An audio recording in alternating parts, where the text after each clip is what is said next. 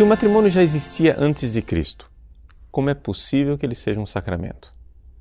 Essa pergunta, que pode parecer ociosa, na verdade, ela está no coração do debate entre católicos e protestantes com relação ao sacramento do matrimônio. Lutero nega que o matrimônio seja um sacramento exatamente com este argumento. Ele já existia no Antigo Testamento e no Antigo Testamento não havia sacramentos. Os protestantes irão se reunir numa famosa Dieta de Augsburg, ou seja, uma assembleia legislativa do antigo Império Germânico, e ali vão colocar por escrito um texto de consenso entre eles, a chamada Confessio Augustana. E na Confessio Augustana, eles dizem com toda clareza: o matrimônio não é sacramento. Bom, nós católicos, ao contrário, dizemos que é um sacramento. Mas como que a gente sai dessa sinuca de bico? Ou seja, de ver que existia matrimônio no Antigo Testamento e no Antigo Testamento não havia sacramentos. É que, na realidade, o matrimônio é uma realidade natural que foi elevada por Cristo à dignidade de sacramento. Vamos tentar explicar isso daqui. Primeiro, vamos ficar na realidade natural. O pacto natural que existe entre um homem e uma mulher tem em vista a realização virtuosa dos dois. A palavra virtude não pode nos confundir. Vamos explicá-la. Virtude é aquela forma de o ser humano se comportar e agir que faz com que ele se realize. Veja, o ser humano ele é uma espécie de tarefa, não é? Ou seja, um ser humano pode ou não se realizar, pode ou não chegar à felicidade. Então, realizar atos virtuosos é fazer me comportar de tal forma que eu esteja no caminho certo, no caminho da minha realização pessoal.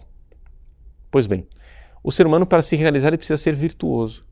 Então, aquele pacto de amor entre o homem e a mulher, que tem em vista a procriação, a educação dos seus filhos, o bem mútuo entre os dois e fazer com que os dois não é, vivam a sexualidade de forma desordenada, tudo isso tem em vista é, a realização do ser humano. E o matrimônio é isso. O matrimônio ele quer fazer com que essas pessoas se realizem. Então, já existia o matrimônio antes. Já existia o matrimônio é uma realidade natural, porque o ser humano naturalmente tende à virtude e, portanto, à felicidade. O que acontece, porém, é que qualquer um é capaz de enxergar a dificuldade, a dificuldade que existe no coração do próprio matrimônio, por causa do nosso pecado original. Qualquer um vê quantos crimes, adultérios, ciúmes, inseguranças, é, possessividades, doenças afetivas estão ao redor dessa realidade que deveria ser tão bonita, que é o amor. Então, nosso Senhor nos dá a graça para viver isso daqui. E não somente de vivermos a virtude, mas, a partir de Cristo, vivermos a santidade. Aqui está um dos problemas de os protestantes não entenderem porque que o matrimônio é um sacramento, porque eles não acreditam na santidade. Um protestante crê que o ser humano entra no céu pecador, disfarçado e justificado, não é? Coberto pelo sangue de Cristo, mas profundamente pecador. Nós católicos não. Nós católicos acreditamos que a graça de Deus pode agir fecundar o agir humano e fazer com que nós realizemos atos que no fundo, no fundo estão acima da nossa própria natureza. Por quê? Porque Deus quer se unir a nós. E essa união entre Deus e os seres humanos, na própria Bíblia, é apresentado como sendo um matrimônio. Veja, São Paulo, na sua famosa carta aos Efésios, capítulo 5, ele diz, depois de descrever o relacionamento entre o homem e a mulher, ele conclui dizendo assim no versículo, capítulo 5, versículo 32. To mysterion tutto mega estin. Este mistério é grande. E ele então acrescenta: Eu estou falando a respeito de Cristo e da igreja.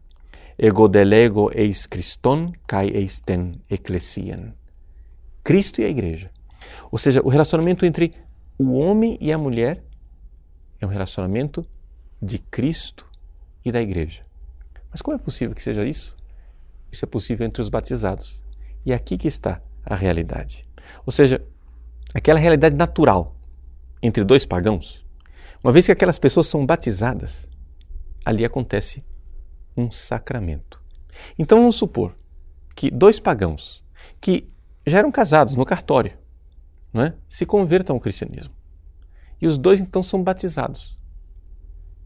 Naquele ato em que os dois estão sendo batizados, aquele matrimônio natural torna-se sacramento. Não é necessário fazer nenhuma celebração. Não é necessário que haja uma troca de consentimentos. Se quiser abençoar alianças, tudo bem, a gente abençoa. Mas, na verdade, o casamento aconteceu no ato do batismo. Então, é exatamente o matrimônio natural que é elevado a sacramento. Mas todo sacramento o que é? É um sinal eficaz da graça. Então existe uma graça operante ali. E onde é que a graça opera?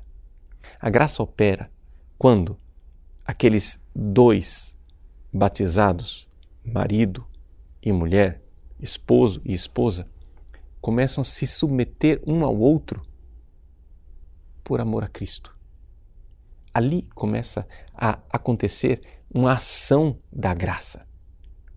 A graça de Cristo vai se realizando nos dois e vai dando força de santificação, não somente de virtude. Porque, veja, virtude seria simplesmente seguir os mandamentos, não é os dez mandamentos, ou seja, a lei natural. Mas é mais do que isso. É amar em Cristo. Porque é verdade, dois pagãos podem se amar com amor natural. Mas o amor caridade, que é o amor propriamente cristão, é um amor que é caracterizado pelo fato de que a causa daquele amor, o porquê daquele amor, a razão daquele amor é Cristo. Eu começo a me aproximar da minha esposa como eu me aproximaria do Santíssimo Sacramento. E então as coisas ficam bem diferentes. Pense como é que você se aproxima da comunhão. Seria impensável você comungar com raiva de Jesus. Seria impensável você é, comungar vociferando e, e falando contra o próprio Cristo. Então, quando você entra na porta de casa para encontrar a sua mulher, é como se você estivesse abrindo a porta do sacrário. E você então precisa se aproximar dela, sabendo que ela é o seu Cristo. Servi-la como você serviu o próprio Jesus. Lavar as suas chagas como você lavaria as chagas do Cristo e beijá-las. Mas você não está sozinho para realizar esta grande missão.